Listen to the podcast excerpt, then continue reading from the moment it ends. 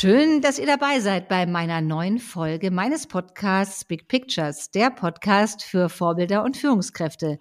Ja, und heute freue ich mich sehr über das Big Picture von Wolfram Kohns. Schön, dass du da bist. Ja, danke, Angela. Dein Podcast entwickelt sich ja gigantisch, wie ich das so verfolge. Toll, wie lange machst du das jetzt schon? Noch gar nicht so lange, zwei Monate. Ich bin also noch ganz am Anfang. Und gleich schon so eine Podcast-Rakete. Mega. Ja, Wolfram, jetzt mal erstmal zu dir. Fangen wir mal ganz am Anfang an. Du hast mal Jura studiert, warst 31 Jahre lang, für mich zumindest, das Gesicht von Guten Morgen Deutschland, hast mich damit jeden Tag in den Tag begleitet. Und was viele nicht wissen, warst auch Synchronsprecher bei Die Eiskönigin oder Ice Age. Und unser Thema heute dreht sich ja ganz stark um ja, dein Engagement oder deine maßgebliche Unterstützung von der RTL-Stiftung Wir helfen Kindern. Und ganz nebenbei, da kommen wir am Schluss noch dazu, und produzierst du auch noch eine Kunstdokumentation oder eine Reihe von Kunstdokumentationen. Also wir reden heute über deine Herzensangelegenheiten und eine davon ist die RTL-Stiftung Wir helfen Kindern. Was hat dich dazu eigentlich inspiriert, damit anzufangen? Sie gibt es ja immerhin schon seit 1996. So ist das, so ist das. Und es ist eine wirkliche Freude, das machen zu dürfen. Du hast ja gerade schon so ein paar meiner äh, wilden Tätigkeiten hier aufgeführt. Aber die Frage, wie ich zur äh, RTL-Stiftung gekommen bin, mh, als wir 96 damit angefangen haben mit dem Spendenmarathon, ähm, haben wir ähm, aus aktuellem Anlass, es gab damals auch schon eine große Hungerkatastrophe in Afrika, äh, die Anlass war, bei RTL auch mal zu fragen, kann so ein Sender wie RTL, der sehr erfolgreich ist, auch ein bisschen was zurückgeben an die Gesellschaft. Und ähm, da haben wir ein Format gesucht, das es im deutschen Fernsehen noch nicht gab. Es gab aber schon in den USA den Teleton mit äh, Jerry Lewis, der das gemacht hat rund um die Uhr. In Italien gab es ein ähnliches Format. Und ich glaube, man hat am Anfang, war ich ja nur der Moderator, hat man jemanden gesucht, der am wenigsten Schlaf braucht. Ja? Also nicht den besten, nicht den schönsten, nicht den intelligentesten, sondern wer braucht bei uns zu Hause am wenigsten Schlaf? Und das war ich halt, weil ich damals schon die Morgensendung gemacht habe. Für viele ist ja, stellt sich ja ganz häufig die Frage nach dem, warum tun wir etwas oder um es noch größer aufzuhängen, so Sinn des Lebens. Wie ist es bei dir? Wie viel Sinn gibt dir dieser RTL-Spendenmarathon? Für mich ist das dann wirklich ein Geschenk, dass ich demütig angenommen habe, dass ich eine Aufgabe im Fernsehen machen darf, die auch noch Sinn macht, weil wir haben jetzt in den letzten 27 Jahren Millionen Kindern helfen können. Und das kannst du im Fernsehen normalerweise nicht von dir behaupten. Also wir wollen jetzt mal das Medium Fernsehen nicht überbewerten.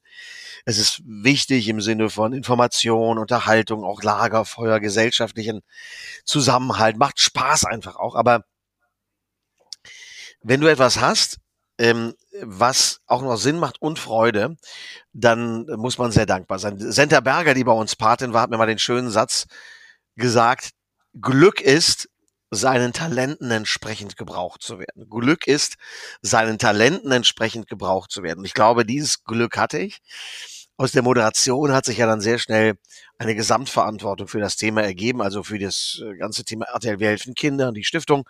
Und was wichtig ist, was mir auch wichtig ist, dass wir nicht nur einmal im Jahr diesen Spendenmarathon haben, wo wir dann Ende November 24 Stunden rund um die Uhr das ganze Programm auf den Kopf stellen, sondern mir ist wichtig, dass wir das ganze Jahr über helfen, dass das eine Initiative geworden ist, die außerhalb des Spendenmarathons eigentlich viel mehr Fläche hat im Programm von RTL, NTV, Vox, die ganze Digitalangebote, als im Spendenmarathon selbst. Also wir haben, und wir nähern uns ja einem ähm, sehr traurigen Jahrestag, nämlich dem 24.02., ein Jahr Ukraine-Krieg. Wir haben zum Beispiel am 24.02. letzten Jahres tatsächlich auch mit der Hilfe angefangen. Und ähm, sie war so überwältigend, wie wir es noch nie erlebt haben. Heißt aber auch, dass wir hier mit einem ganz kleinen Team unglaublich viel arbeiten an diesem Thema. Äh, so viel, dass ich mich gefragt habe, früher hast du ja auch noch die, die Morgensendung gemacht. Wann hast denn du das gemacht? Und dann ist mir aufgefallen, ja, das stimmt. Wann habe ich denn das gemacht? Du hast ja auch schon die ganze Zeit eigentlich Fulltime für die Stiftung gearbeitet. Und dann war es mir klar, die habe ich einfach nur aus der Nacht dazugenommen. Ich bin einfach um zwei Uhr aufgestanden, habe bis zehn Uhr mich mit Guten Morgen Deutschland beschäftigt und dann äh, die Stiftungsarbeit gemacht, aber das machst du und das weißt du auch, wenn du an etwas Freude hast. Also auch das frühe Aufstehen, wenn du jetzt ähm, morgen sagst, du fährst zum Tauchurlaub nach Ägypten und der, Flieg, der Flieger geht um vier Uhr, dann stehst du fröhlich um halb zwei nachts auf. Wenn du aber weißt, du musst einen Podcast mit Wolfram Kohns aufzeichnen, sagst du, kann ich mich nochmal rumdrehen und nochmal liegen bleiben. Und das ist genau der Punkt, dass du da einfach auch weißt, es macht Sinn. Wir gehen immer sehr schnell weil du nach, warum machst du etwas, fragst. Und das ist ja auch hier, finde ich, ein tolles Thema bei deinem Podcast, dass du wirklich den Sachen auf den Grund gehen möchtest. Wir gehen immer sehr schnell in die Richtung, ja, es muss Freude machen. Ja? Ich habe ja auch schon Leute bei dir gehört, die sehr hedonistisch getrieben sind. Ja, da geht es immer nur darum, Freude machen. Ich will Freude haben, ich will äh, Spaß haben und das Leben genießen. Das ist mir zu wenig. Ja? Also ich glaube nicht nur, dass es darum geht, im Leben Spaß zu haben, sondern es muss auch noch einen Sinn stiften und du musst auch versuchen, andere Menschen zu unterstützen. Das klingt jetzt ein bisschen platt und so ein bisschen christliche Botschaft, Bibelseite 1, aber ich glaube, dass wir diese Aufgabe haben. Du machst das jetzt schon jetzt wirklich jetzt im 27. Jahr, was ja eine unglaublich lange Zeit ist. Wie viel Verantwortung hast du dadurch eigentlich auch übernommen dafür? Weil das ist ja schon etwas, was tragend ist und unglaublich viele Organisationen unterstützt. Ja, wir haben ähm, in diesem Jahr, und es ist schön, dass wir dieses Jahr miteinander sprechen, natürlich eine Ausnahmesituation, äh, dass wir etwa ja, weit über 40 Millionen Euro gesammelt haben. Und das Schöne ist, wir bringen die auch eins zu eins ins Ziel. Unser Credo ist, ähm, jeder Cent kommt an und wir zeigen, wo. Und das ist natürlich auch ein Privileg, dass so ein Sender wie RTL sagt, ja, wir übernehmen wirklich jeden Cent der Kosten. Und so geht wirklich alles, was wir an, an, an Spenden haben, da eins zu eins rein. Das haben viele andere Stiftungen nicht, diese Möglichkeit. Und das ist auch okay so, weil äh, viele Stiftungen sich aus den Spendengeldern auch finanzieren müssen. Und wenn das in Balance bleibt, wenn der Anteil nicht zu groß wird, ist das auch vollkommen in Ordnung. Und es gibt ja dieses Spendensiegel des DZI, das ist das Deutsche Zentralinstitut für soziale Fragen das lässt ja auch zu, dass man 20, 30 Prozent der Spenden dann für Verwaltung, Marketing und so weiter einsetzt. Wir müssen null Prozent einsetzen und ähm, wissen aber, dass das auch eine besondere Verpflichtung ist. Mhm. Für mich ist wichtig, dass wir möglichst vielen Kindern nachhaltig und wirksam helfen. Das heißt, das eine ist das Geld zu sammeln, das ist schon ziemlich anstrengend, aber genauso anstrengend ist das Geld auch wirklich ähm, sicher ins Ziel zu bringen. Und ähm, wir sind das ganze Jahr über damit beschäftigt zu schauen, wo sind die Kinder, denen wir wirklich am besten helfen können und was können wir aus den Projekten auch lernen? Also es gibt gerade, hast du vielleicht mitbekommen, nochmal eine neue Studie unserer Kollegen von der Bertelsmann Stiftung. Da kommt raus, dass jedes fünfte Kind in Deutschland weiter, jedes fünfte Kind von Kinderarmut betroffen ist. Kinderarmut in Deutschland heißt, in anderen Ländern würde es den Kindern dann immer noch gut gehen, aber es ist dramatisch. Und wir haben in ganz Deutschland zum Beispiel, du hast nach Verantwortung gefragt, Kinderhäuser, RTL Kinderhäuser, die wir in 19 äh, Städten in Deutschland haben. Und da sehe ich schon unsere Verantwortung, dass wenn wir da so ein Kinderhaus aufmachen, ob es in Rostock ist, ob es in München ist, ob es in Gelsenkirchen ist, dass wir diesen Kindern ein Versprechen gegeben haben, wir kümmern uns um euch. Die kommen zum Teil mittags rein, haben noch nichts gegessen kriegen bei uns die erste Mahlzeit und dann kriegen sie einen pädagogischen Mittagstisch. Das heißt, wir kümmern uns um die Hausarbeiten. Wir hören den Kindern einfach mal zu. Wir sprechen mit ihnen. Es gibt Sportangebote. Und das ist eine Verantwortung, die ich jedem einzelnen Kind gegenüber empfinde, dass wir gesagt haben, du bist nicht allein. Hier ist unsere Hand. Hier ist unser Tisch, an den kannst du dich setzen. Da gibt es was Vernünftiges zu essen und es gibt auch Hilfe für deine Karriere, für deine mhm. Schulbildung. Und das ist etwas, was ich sehr verantwortlich äh, wahrnehme mit meinem kleinen Team, damit wir die Kinder da nicht enttäuschen. Ist das nicht auch eine gesamtgesellschaftliche Verantwortung für alle? Also RTL macht es großartig, gar keine Frage, aber ist das nicht eine, was wir alle mehr tun sollten? Also wir haben in Deutschland eine Gesellschaft, die äh, viel solidarischer ist, als wir oft denken. Äh, das haben wir gesehen in Extremfällen bei der Flut. Das haben wir gesehen äh, jetzt, als es losging mit dem Ukraine-Krieg. Auch da ist es so, das muss man ehrlich ansprechen, dass natürlich am Anfang ähm, die Peaks beim Fundraising, also die Zeiten, wo die Menschen ganz viel gespendet haben, erstmal vorbei sind. ähm, dann muss man neue Impulse setzen, man muss die Menschen erreichen. Ich ähm, weiß ja auch, dass da eine Belastbarkeitsgrenze irgendwo ist. Ja, die Leute haben ja selbst ihre Gasrechnung, haben Probleme, äh, vielleicht ähm, ihre äh, Supermarktrechnung zu bezahlen. Äh, und dann kommen wir ständig mit diesem Thema um die Ecke. Das ist natürlich irgendwann auch nervig, aber wenn man wirklich sieht, was da gerade passiert, und ich bin in sehr engem Kontakt mit den Helfern dort vor Ort, ähm, dann weiß man, warum man wirklich weiterhelfen muss und sie nicht im Stich lassen kann. Übrigens, wenn wir über solche Summen sprechen, wie die ich eben genannt habe, über 40 Millionen, dann klingt das erstmal viel, ist aber eine homöopathische Summe, wenn man sieht, wie viel Geld sonst so in der Welt unterwegs ist. Meine Hauptverantwortung und meine Hauptaufgabe sehe ich darin, dass wir dieses Thema immer wieder transportieren, Hilfe für Kinder. Dass wir bewusst machen, da sind die Kleinsten der Gesellschaft, die alleine das nicht hinkriegen. Da sind Menschen, die auch mit ihren Kindern überfordert sind. Was können wir denn da machen? Grundsätzlich glaube ich an die Eigenverantwortung von Menschen und nicht, dass der Staat alles erledigen muss. Ich glaube daran, dass wenn eine Mutter, ein Vater zusammen oder alleine ähm, Kinder erzieht, dass das die größte Aufgabe ist, die du im Leben haben kannst. Ich interessiere mich sehr, das weißt du, auch für Kunst ist es eine große Sache, ein, ein, ein Kunstwerk zu erschaffen, eine Skulptur, ein Bild. Aber das größte Kunstwerk ist, einen Menschen mit dir heranwachsen zu lassen, einen Menschen zu erziehen, einen Menschen Impulse zu geben, denn du wächst ja mit diesem Menschen auch weiter. Du bist ja selbst Mutter, weißt, wie das ist. Und ich glaube, das ist die größte und, und wichtigste Aufgabe, die wir haben, dass wir alle da ein kleines Stück Menschheitsgeschichte jeden Tag schreiben.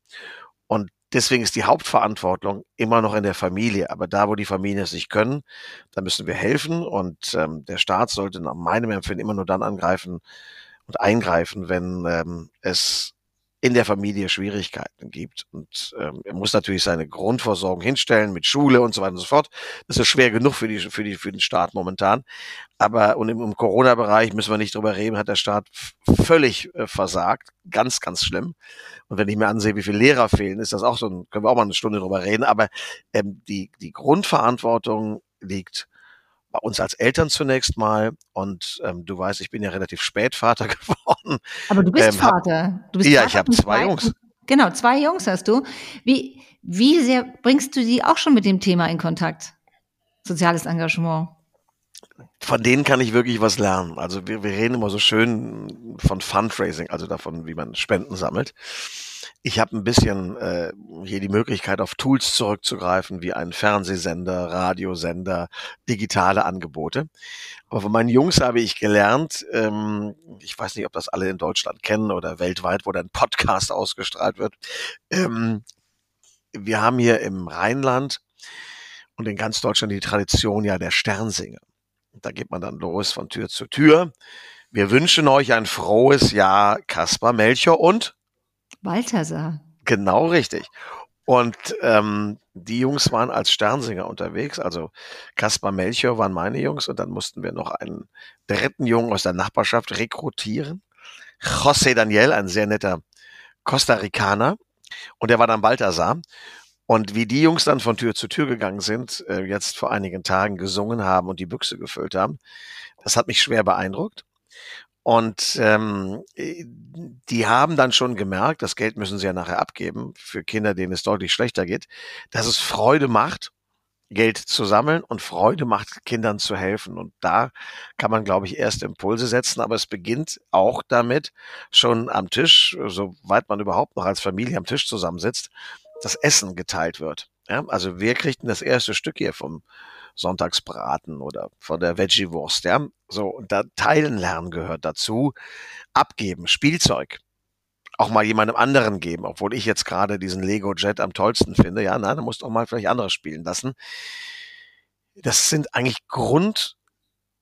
Grundordnungsprinzipien einer, einer, einer Sozialisierung eines Menschen, aber ich, ich weiß nicht, wie es dir geht. Ich habe das Gefühl, dass da sehr viel den Bach momentan runtergeht. Und wir versuchen das in unserer Familie zu machen. Es, es liegt wahrscheinlich an der fantastischen Erziehung meiner Frau, dass meine Kinder als höflich wahrgenommen werden. Die Erziehung deiner Frau oder die Erziehung durch deine Frau? Die Erziehung durch meine Frau. meine Frau erzieht ja nicht nur meine Kinder, sondern auch mich. Und ähm, man ist natürlich als Vater in so einem Haus wenn man zwei Kinder hat, eine sehr, sehr gute Nummer drei in der, im Ranking bei der Frau. Aber damit, mit der Rolle bin ich zufrieden. Da bin ich noch auf dem Trepper. Okay, dann wissen wir ja auch, wer als letztes Stück vom Sonntagsbraten so bekommt. So ist das. So ist das. Also man verteilt, man ist ja als Vater im Wesentlichen Dienstleister, äh, sowohl, sowohl zu Hause als auch, wie wir es gerade jetzt wieder gesehen haben, im Urlaub.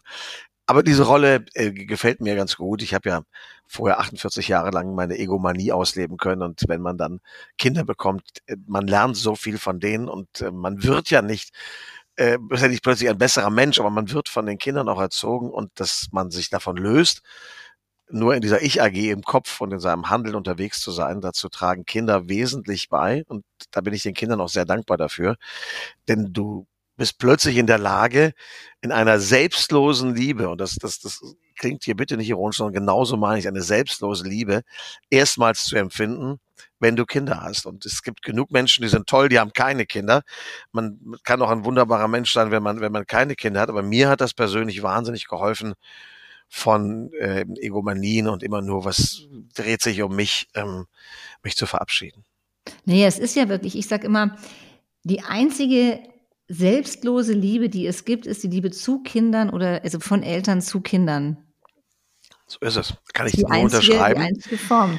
Kann ich hier unterschreiben und man nimmt ja die dollsten Sachen in Kauf sogar, ja, und, und wundert sich über sich selber. Und umgekehrt, das kann ich ja auch mal sagen. Ich weiß nicht, wie es bei dir ist. Umgekehrt ist man auch erstaunt darüber, was Kinder äh, an Emotionen aus einem herausholen. Also ich bin ein ausgesprochen entspannter Mensch. Ich habe Live-Situationen, in Fernsehsendungen, äh, wo alles schief geht und das bricht zusammen und Licht geht aus und Ton fällt aus, macht mich nicht nervös oder ich stehe in einem Stadion und, und, und darf da 80.000 Leute beschallen. Bringt mich auch nicht aus der Fassung.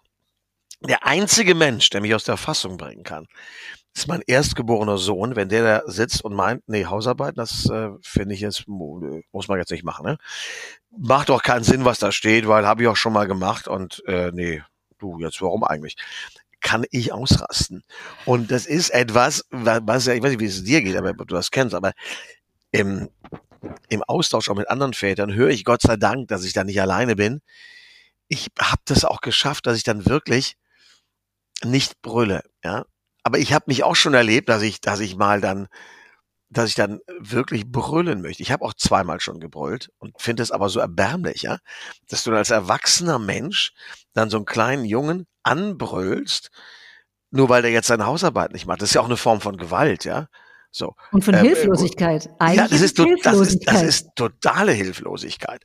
Und ähm, da siehst du aber, wie sehr du diesen kleinen Menschen liebst dass du möchtest, dass der jetzt aus unserer Sicht für sich was Gutes tut, nämlich Hausarbeiten macht, aber du kriegst ihn dazu irgendwie nicht motiviert. Ja? Und äh, früher in anderen Generationen weißt du, was da geschehen ist, da hast du einen in den Löffel bekommen, dann hast du es irgendwie gemacht, aber die Zeiten sind ja nun Gott sei Dank vorbei, dass du das mit körperlicher Gewalt machst.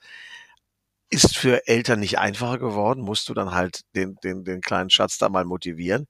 Aber äh, das ist genau der Punkt. Gerade weil du diesen kleinen Menschen so liebst, ja, bist du so emotional da involviert und dann ist diese Hilflosigkeit irgendwo auch ein Zeichen von Liebe, ja. Und das ähm, ist mir Gott sei Dank gelungen, dass ich mir, äh, ich habe mir vorgenommen, es wird nie mehr gebrüllt und das habe ich dann auch geschafft jetzt die letzten zwei Jahre. Du sprichst gerade auch, was Kinder in uns bewirken, Emotionen, Gefühle, ganz große Gefühle.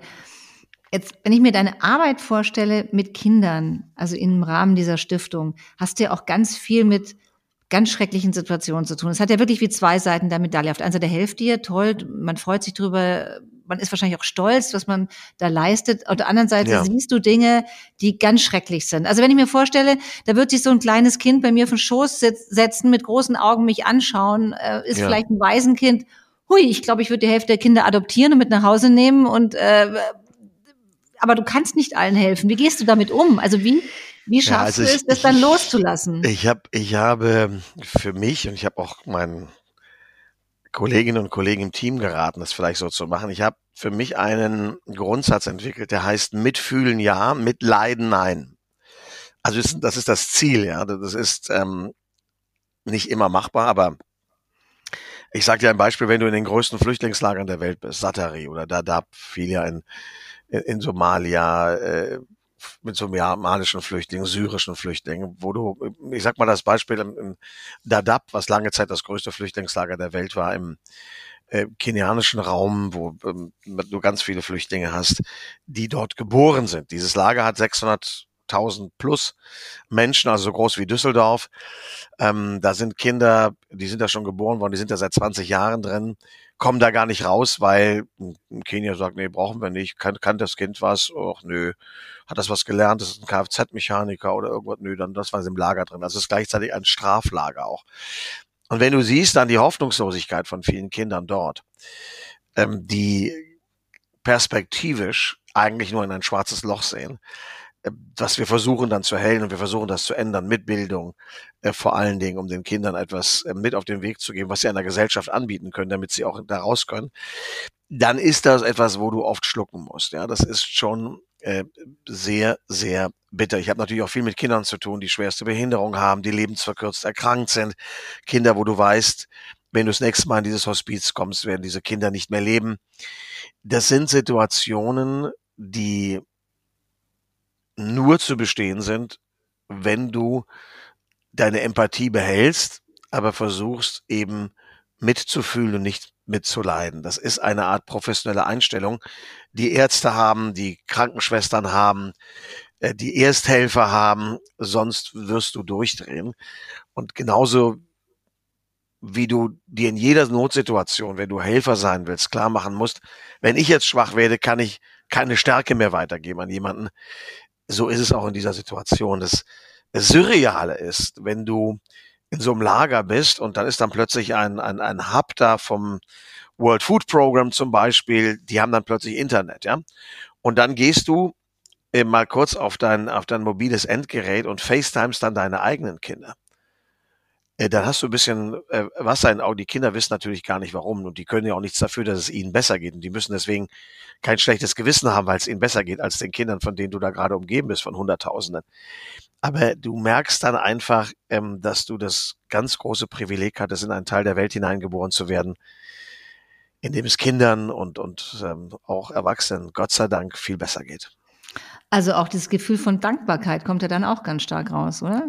Ist Dankbarkeit. Dankbarkeit, Dankbarkeit. Ja, Dankbarkeit ist sowieso ein Gefühl, was ich in meinem Leben äh, immer sehr stark empfunden habe, ähm, weil ich glaube, dass das ähm, ja mir vergönnt war, dass ich eine Tätigkeit machen durfte, die mir Freude gemacht hat, die, die, die Sinn macht, wie ich dir gesagt habe, und vor allen Dingen auch, die es möglich macht, eine Familie jetzt vernünftig zu ernähren. Und das ist etwas, was, was äh, sehr schön ist. Aber man sollte da auch nicht so selbstverliebt sein, denn äh, das kann sich auch jeden Tag ändern. Gerade in unserer Branche ist es ja wie, wie, wie im Fußball oder in der Politik. Da kannst du sehr, sehr schnell auch wieder abstürzen und äh, du musst dir das jeden Tag neu erarbeiten. Und äh, genau wie beim Spendenmarathon, der ist einfach ein wunderbares Bild dafür, wenn wir beim Spendenmarathon äh, im letzten Jahr im November feiern da plötzlich abends 40 Millionen und Spenden es ist wunderbar. Ich mache dann direkt nach der Sendung immer ein Foto von unserer Spendenuhr, wo ja dann die Zahl so durchtickert, was wir an Spenden bekommen haben. Und dann mache ich fünf Minuten nach der Sendung ein Foto und da ist die Uhr nämlich wieder auf Null. Und da geht's wieder los. Das ist wie im Fußball. Das Spiel beginnt jedes Mal bei, bei 0 äh, zu 0 und es ist egal, ob du letzte Woche Weltmeister geworden bist. Das nächste Spiel musst du erstmal wieder gewinnen und deswegen musst du versuchen, in Form zu bleiben und auch die Dinge sachlich zu sehen Freude, ja, ich bin jemand, der auch hier in meinem Team immer sagt, Kinder, wenn wir Anlass haben zu feiern, dann aber richtig, ja, lasst es krachen. Und dann müssen wir aber auch wieder ins, ins Doing kommen. Und ähm, das, das ist genau die Balance, von der ich spreche, äh, die es einzuhalten geht.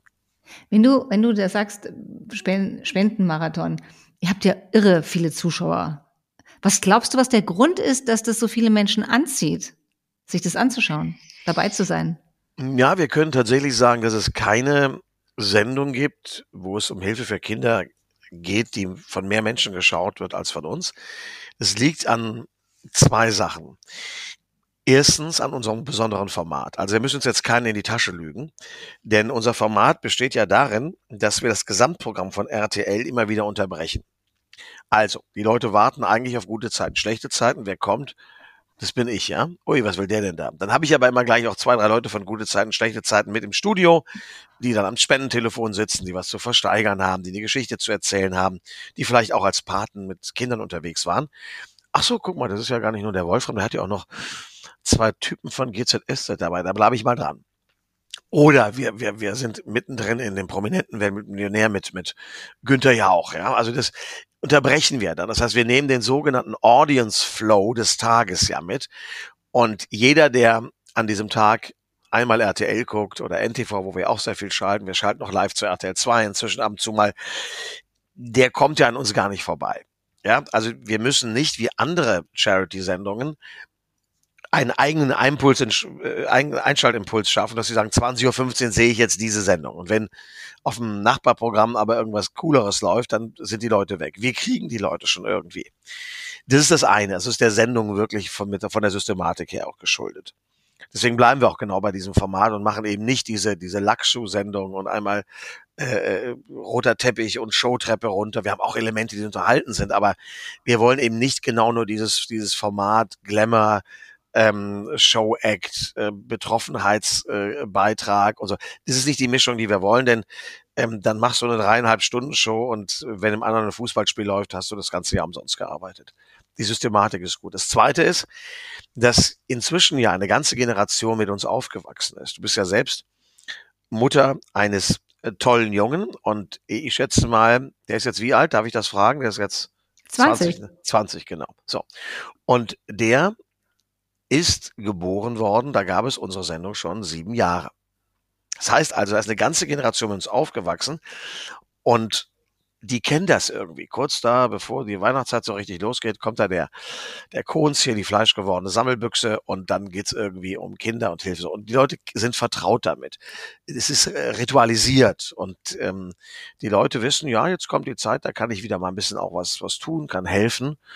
Und deswegen haben sie Vertrauen. Und Vertrauen ist der, der absolut wichtigste Part in unserer Arbeit, dass die Menschen uns vertrauen, weil sie wissen, ihre Spenden kommen an, die erzählen uns keinen Unsinn. Wenn die ein Schicksal vorstellen, dann ist das so. Und diese Mischung aus einem speziellen Sendeformat und Vertrauen in unserer Sendung, das sorgt, glaube ich, dafür, dass wir diese großen Millionenzahlen immer noch haben. Ich hoffe, es bleibt so. Siehst du dich als Vorbild, was dein Engagement betrifft? Ich sehe mich als jemand, der Impulse geben kann. Vorbilder, ähm, das muss jeder für sich äh, selbst definieren. Also ich kann nicht sagen, ich bin ein Vorbild für dich oder für euch. Ich kann nur sagen, ich mache ein Angebot und ähm, versuche das so gut wie möglich zu machen. Ich bin niemand, der sich als, als Vorbild aufdrängen würde, sollte sich jeder selber suchen. Aber wir machen ein Angebot in Sachen Menschlichkeit, in Sachen Hilfe in Sachen Teilen, in Sachen Sinnhaftigkeit. Und wenn da ein paar Leute mitgehen, äh, dann freue ich mich. Und wie ist mit dir? Hattest du Vorbilder? Oder hast welche? Im sportlichen Bereich habe ich Vorbilder gehabt und mein größtes Vorbild sportlich war ein Mann, der dafür gesorgt hat, dass obwohl ich in Düsseldorf geboren bin und Rheinländer bin, ähm, ich Vereinsmitglied des FC Bayern bin. Ich weiß, dass das jetzt ganz viele Menschen draußen ähm, aufregt und das ist polarisiert ja immer, äh, aber ich war als Kind eben kein Erfolgsfan, der nachher zu den Bayern gekommen ist, sondern es gab diesen einzigen Spieler, nämlich war Franz Beckenbauer und ähm, den fand ich so überragend, wenn der bei Borussia Mönchengladbach gespielt hätte oder bei, bei, beim FC Köln oder bei, bei Fortuna, wäre ich jetzt da Vereinsmitglied. Das wäre in meiner Zeit als ähm, kleiner Junge im Rheinland einfacher gewesen, denn da waren nämlich alle für diese rheinischen Vereine und wir waren zwei Jungs auf der Schule, die waren für Bayern und unsere Nasen waren roter als die Schals, aber natürlich auch nicht immer auf die Mütze bekommen. Aber ähm, ich hatte diese eine Autogrammkarte, die hing da vom Franz mit seinem roten Trikot und der weißen Aufschrift Adidas tatsächlich noch auf der Brust und viele Jahre später in meinem ansonsten entbehrungsreichen Leben hatte ich dann die unglaubliche Begegnung mit dem Kaiser, auch zum ersten Mal. Inzwischen darf ich ihn duzen, den Franz, als wir auf der Bühne standen und das schöne Lied gesungen haben. Kennst du das? Gute Freunde kann niemand trennen. Gute Freunde sind nie allein, weil sie eines im Leben können, füreinander da zu sein. Also das war schon sehr schön und das war im Sport ein Vorbild, ähm, das muss ich wirklich sagen, also der, der mich im Sport sehr, sehr äh, inspiriert hat. Wenn du jetzt sagst, so beruflich, ja, also wer so beruflich ein Vorbild ist, es gibt Menschen, es gibt Begegnungen, und da steht auch ein Bild hier neben mir gerade auf dem Schreibtisch, die mich sehr inspiriert haben. Ich hatte die große Freude, große Ehre, mehrfach den Dalai Lama zu treffen. Das ist schon jemand, der in der Konsequenz, wie er das lebt, was er da tut und auch in der Bedrohung, in der er lebt, ähm, eine Mitmenschlichkeit, eine, eine große Liebe ausstrahlt, ähm, die ich verbunden mit seiner Intellektualität wirklich vorbildlich finde. Finde ich wirklich toll. Deswegen steht er hier auf meinem Schreibtisch. Neben der Familie direkt. Und eine, bald an einem Bild von uns beiden hoffentlich. Ich mache einen Screenshot. Na, wunderbar. Boah, der Ehrenplatz ist ja unglaublich. Zwischen dem Lama und der Familie. Zwischen dem Lama und der Familie. Ich würde jetzt gerne noch auf einen Punkt ein, ja, rankommen. Ähm, du hast schon erwähnt, Dankbarkeit, Spaß und Freude.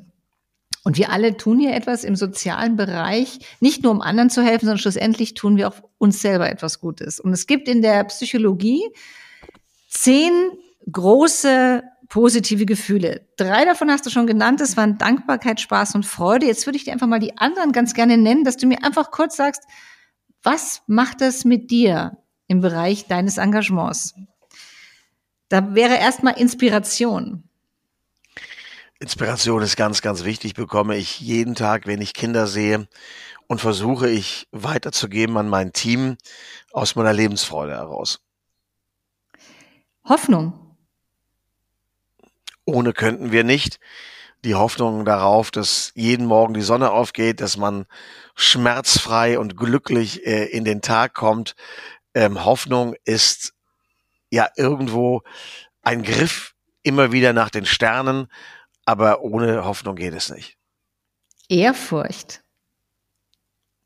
Habe ich selten vor Leuten, habe Achtung vor Menschen, in dem Wort Ehrfurcht stecken ja zwei Begriffe drin, nämlich Ehre und Furcht. Ja, also und Furcht ist nicht so ein Begriff, den ich so an mich ranlasse, weil ich relativ furchtlos bin. Liebe. The greatest thing in life is to love and be loved, hat David Bowie noch am Sterbebett gesagt. Ähm, und das ist genau das Glück. Also das, das Schöne ist, wenn du jemanden liebst der dich dann auch noch liebt. Was ist das? Was ist das für, für ein wunderbarer Glücksfall? Ich kenne viele Menschen, die sich verlieben, aber nicht in der gleichen Form die Liebe zurückbekommen. Und ich habe das ganz, ganz große Glück, mit einer Frau verheiratet zu sein, die ich so durch und durch liebe und sie mich auch, dass das, das vielleicht das größte Geschenk ist. Wir haben immer diese drei Worte durch und durch und ganz und gar. Ich hoffe, dass du auch ganz und gar geliebt wirst. Ich hoffe auch. Nicht nur von deinem Sohn. Nicht nur von deinem Sohn, ja. Heiterkeit. Ich bin Rheinländer, wie du weißt. Und äh, wir sind ja hier sowieso die Kalifornier Deutschlands. Also uns scheint hier relativ intensiv die Sonne aus dem Popo. Und das mag ich auch gerne. Also ich bin keiner, der zum Lachen in den Keller geht. Ich bin jemand, der versucht, auch die Dinge möglichst entspannt zu nehmen und ähm, in meinem äh, Leben habe ich bis jetzt Gott sei Dank schon viel lachen dürfen. Interesse. Wenn du das Interesse an Dingen verlierst, wirst du schlagartig steinalt werden. Wenn du Interesse an vielen Dingen hast, an Kunst, äh, an Sport, was auch oft banal ist, ja, aber ich, ich kann mich auch über Fußball begeistern und, und auch über beim Tennis kann ich mich auch begeistern. Ähm, wenn du Interesse an vielen Dingen hast, gibt das dir eine unglaubliche Energie. Menschen, die interessenlos sind, sind antriebslos. Es gibt ein Wort, äh, Langeweile, das ist etwas, was ich so nicht kenne. Äh, es gibt Menschen, die sagen, ja, man muss ab und zu mal Langeweile haben, um sich zu resetten, um irgendwie mal wieder ganz runterzukommen. Ich finde das nicht. Ich finde, das Leben ist wahnsinnig kurz und ich kann mir gar nicht vorstellen, wie ich äh, alle diese Dinge, die mich noch interessieren, machen kann. Ich habe ich hab was Absurdes äh, gestern Abend noch erlebt. Ich war gestern Abend bei uns unten äh, im Haus, da habe ich ein großes Regal. Ähm, da stehen so diese ganzen Filme drin. Ja, ich habe noch DVDs. Ich weiß, das ist ein bisschen oldschool, aber ich habe ich hab noch Filme auch auf DVDs. Und das ist so eine ganze Wand, die aussieht wie ein großes Relief, könnte auch von Gerhard Richter so gemalt sein. Ja, Und dann habe ich mir gedacht, Mensch, das sind so viele coole Filme, aber dein Leben wird zu kurz sein, dass du alle diese Filme nochmal siehst. Oder genauso mit Büchern, ja? Es gibt so viele Bücher, die mich interessieren. Mein Leben ist so kurz, dass ich alle diese Bücher noch lesen werde. Genauso wahrscheinlich ist das mit, mit Orten auf der Welt, wobei ich viel, viel gereist bin. Ich habe die meisten Orte auf der Welt, Gott sei Dank, die mich interessieren, gesehen. Aber das ist das Entscheidende. Mich interessieren so viele Sachen und ich merke jetzt schon, du musst dich fokussieren, damit du die Interessen wirklich lebst, ähm, die die spannendsten sind und die dich weiterbringen und die auch andere weiterbringen. Also das ist vielleicht sogar manchmal mein Schicksal, dass ich mich für zu viele Sachen interessiere. Und du kennst den Schreibtisch eines Journalisten, der sieht ja nicht so wahnsinnig äh, äh, clean aus. Es liegen so viele Zeitschriften, Bücher, Dinge da, die ich noch, die ich noch lesen muss. Also vielleicht ist das bei mir sogar ein Fluch, dass ich mich für zu viele Sachen interessiere. Da muss man sich eben fokussieren und darf sich nicht äh, irgendwie vertändeln. Und dann fehlt jetzt noch das Wort Stolz. Stolz finde ich wichtig und ich habe die stolzesten Augen wieder gesehen jetzt ähm, im Skiurlaub, als meine Jungs da beim Skirennen ganz gut abgeschnitten haben. Wobei ich habe meine eigenen Augen nicht gesehen. Vielleicht war ich sogar noch stolzer als die. Ich wollte gerade sagen, hast du einen Spiegel da, dabei gehabt? ja, äh, wir haben nachher ein Foto. Also das finde ich schon toll. Äh, Stolz wird ähm, dann schwierig, wenn er Selbstzweck ist, aber wenn du dich über was richtig freust, ist ja Stolz der Ausdruck einer wirklich intensiven Freude über etwas, was man sich vorgenommen hat, was man erreicht hat. Und man kann vor allen Dingen auf andere stolz sein. Und das finde ich noch, noch schöner, wenn man sagt, wir haben gemeinsam etwas erreicht. Und mir ist auch immer wichtig, dass man Stolz und Erfolge ähm, mit, mit anderen teilt. Also wir bekommen ja relativ häufig auch mal Preise verliehen und sonst was.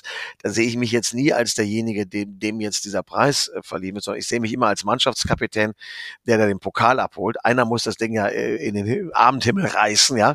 Das bin ich dann meistens als, als Mannschaftskapitän. Aber ähm, dann auch diese Freude, äh, mit dem Team zu teilen, dass das, dass das Team diesen Stolz empfindet, das setzt dann auch eine große Kraft frei. Also ich könnte mich mit dir ja stundenlang unterhalten, aber jetzt. Hatte ich jetzt auch so eingeplant. Ich habe ja, ja, jetzt beschränke ich mich dann auch auf drei Sachen noch. Das, das eine ist, ähm, wir haben jetzt viel von Wolfram erfahren, aktuell, was ist, was bewegt dich aktuell in deinem Leben, was, was war in den letzten Jahren? Wie ist dein Bild in zehn Jahren, wenn du dir das vorstellen würdest? Das finde ich eine gute Frage, die du hier bei Big Picture ja immer wieder stellst, Angela. Ähm, meine Aufgabe für die Stiftung ist noch lange nicht zu Ende. Und meine zweite große Aufgabe ist, in der Familie weiterhin fit zu bleiben. Also das finde ich jetzt momentan eine große Herausforderung, weil ich erschreckenderweise festgestellt habe, dass mein nächster runder Geburtstag eine, wie ich finde, etwas merkwürdige Zahl vorne hat. Und wir sind ja so die Babyboomer. Ich bin in dem Jahr geboren, der das Gewöhnlichste ist, was man in Deutschland sein kann. Also es gab nie mehr Menschen äh, in Deutschland ähm, als, als Geburt als im Jahr 1964 so. Das heißt, man kann sich ausrechnen, was der nächste Runde Geburtstag wird. Und ähm, du warst ja selbst bei einigen Geburtstagen dabei. Ich habe meine Geburtstage immer groß gefeiert. 18, 20, 30, 40, 50. So, jetzt fange ich an mal zu überlegen, ui, ähm, das Thema Alter kommt auf die Menschen zu. Ich empfinde es überhaupt nicht so, weil ich habe ja diese, diese, diese jungen Burschen da mit acht und zehn. Ähm, ich habe sehr viel mit Menschen zu tun, die doch jetzt jünger sind. Früher war ich immer der Jüngste, ja. So, jetzt habe ich Menschen, die alle fast jünger sind als ich. Was mein Ziel ist in zehn Jahren, ist, ähm, geschmeidig zu bleiben, äh, gesund zu bleiben, was du nicht beeinflussen kannst, aber weiterhin auch für andere eine Inspiration zu sein, vor allem für meine Kinder. Und das macht mir die größte Freude, mit meinen Kindern noch mehr in der Welt äh, unterwegs zu sein, zu reisen, neue Orte zu entdecken, die ich selbst noch nicht gesehen habe, aber auch viele Orte, die ich liebe, wieder neu zu entdecken mit meinen Kindern. Da habe ich großen Spaß dran. Ich habe ähm, auch festgestellt, man, man äh, entfernt sich ja doch nicht so sehr von, von dem Baum, von dem man da selbst mal runtergefallen ist. Also man, man sagt ja immer, muss ich jetzt so werden wie mein Vater? Ja, das fand ich alles toll an meinem Vater, aber hatte ein sehr intensives Verhältnis zu meinem Vater, den ich sehr geliebt habe, aber manche Sachen fand ich doch nicht so toll. Aber äh, du wirst immer ähnlicher, ja, den, den, den Menschen, die man, die einen da so selbst geschaffen haben. und ich merke auch, dass ich Dinge tue, die mein Vater auch gemacht hat. Zum Beispiel waren wir mal am Tegernsee. Ich weiß nicht, wer von euch, die da gerade zuhören, den Tegernsee kennt. Da gibt es ein schönes, eine schöne Ecke, den Herrgottswinkel vor dem Seehotel Überfahrt und da schaut man raus und dann schaut man auf diese pittoreske Kulisse da von, von, von Rottach-Egern und wir standen da schon als Kinder, ich habe drei Brüder mit meinem Vater und der sagt dann, Jungs, diese Aussicht, die kann man fotografieren, die kann man malen, aber ihr müsst diese Aussicht auswendig lernen. So. Und genauso sage, sage ich jetzt zu meinen Kindern, ja, also Jungs, ihr könnt hier diese Aussicht malen, die, aber ihr müsst sie auswendig lernen. Und da habe ich große Freude dran. Also in zehn Jahren möchte ich noch sehr, sehr viele wunderbare Orte mit meiner Familie bereisen, ähm, ihnen ein bisschen Inspiration geben und hoffentlich auch noch in der Lage sein, vielen Kindern zu helfen. Und das Thema Kunst wird mich auch weiter beschäftigen. Da ähm, komme ich jetzt gleich noch. Ah, oh, bitteschön, okay. Ganz wir nichts vorweg. Ganz schnell, das nichts erzählt. Weil Kunst ist ja wirklich so, sage ich mal, auch ein Herzensprojekt von dir. Du beschäftigst dich ja. sehr intensiv damit. Ähm, was für eine Bedeutung hat die Kunst in deinem Leben? Ich hatte das große Glück, dass ich ähm, von meinen Eltern sehr früh schon mit in Museen genommen wurde. Viele Freunde meines Vaters waren selbst Künstler. Ich habe sehr früh schon diese wunderbaren Duft von Ateliers eingeatmet. So, das ist so ein ganz spezieller Duft. Entweder wenn Skulpturen gemacht werden, da gibt es da äh, den Geruch nach äh, frisch geschnittenem Holz oder Ton. Ähm, es gibt den Geruch von Farbe. Ähm, das, also, das hat mich als Kind schon wirklich fasziniert und auch intensiv beschäftigt. Hm, ich versuche, diese Begeisterung auch weiterzugeben an, an, an meine Kinder.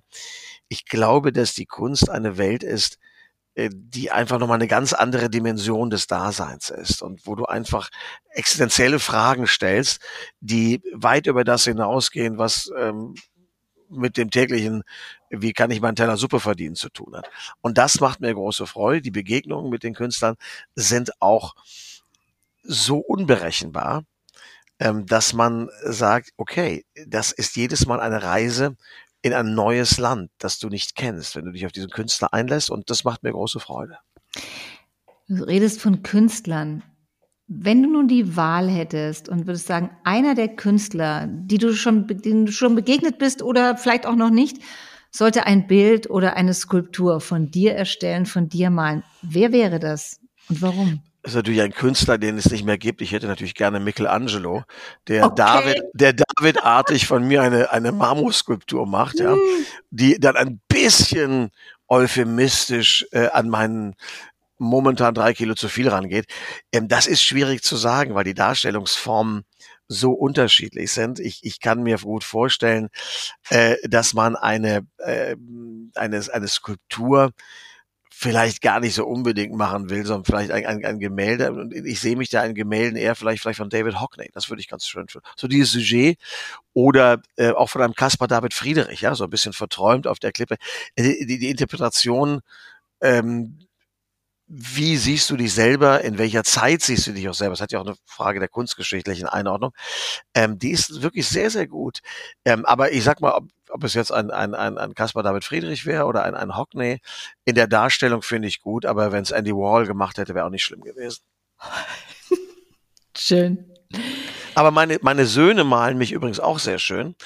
Und du musst dir das so vorstellen, wenn es Zeichnungen gibt, wo die Familie drauf ist, dann ist da immer eine Figur, runder Kreis mit ganz vielen Locken, vielen Strichen und großen Augen.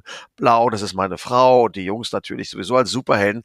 Und dann wird der Papa gemalt. Und der Papa wird einfach nur gemalt, ein runder Kreis und dann kriegt er aber keine Haare, sondern der kriegt oben an den Kreis rechts und links nur so zwei schwarze Striche. Ja?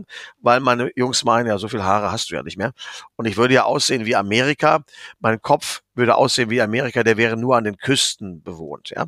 Und das ist, und das ist dann auch eine schöne Form, wie ich dargestellt werde. Und diese Bilder von meinen Kindern, wie die mich in einer schonungslosen Ehrlichkeit gemalt haben, die hängen auch bei mir am Schreibtisch. Na, vielleicht steht, oder stellst du mir eins dieser Bilder zur Verfügung? Das wäre die ideale Ankündigung von dem Podcast über dich. Mache ich sehr gerne. Muss ich nur nachher mal ein Foto von machen. Die sind wirklich sehenswert. Wenn du jetzt nochmal äh, in dein Leben zurückschaust, gibt es so ein Bild von dir, wo du sagst, das ist dir besonders stark im Gedächtnis oder das hat dich besonders geprägt? Wirklich ein Bild? was gemacht worden ist von mir. Ein Bild oder ein Eindruck? Ja. Also es gibt, es gibt Bilder, die so für mein Leben stehen. Das sind natürlich im Wesentlichen Fotografien. Ich bin auch hier und da schon mal äh, gemalt worden und auch fotografiert worden von Künstlern, aber äh, sicherlich sind Dinge, die mein, mein Leben dokumentieren. Vor allen Dingen äh, auch, auch Fotos, natürlich auch sehr viel Bewegtbild bei mir, das ist klar, aber ähm, Fotos, das sind auch Fotos, die du dir dann hinstellst. Ich bin jetzt keiner, der umgeben ist von ganz vielen Bildern, die ähm, zeigen, wie großartig man ist, weil wenn du da immer schon zurückschaust, dann wirst du auch sehr faul. Du musst eigentlich vor eine weiße Wand gucken, weil dann projizierst du neue Bilder darauf, ja. Menschen, die sich zu sehr mit, dem, mit der Vergangenheit umgeben, bleiben auch genau in der stecken.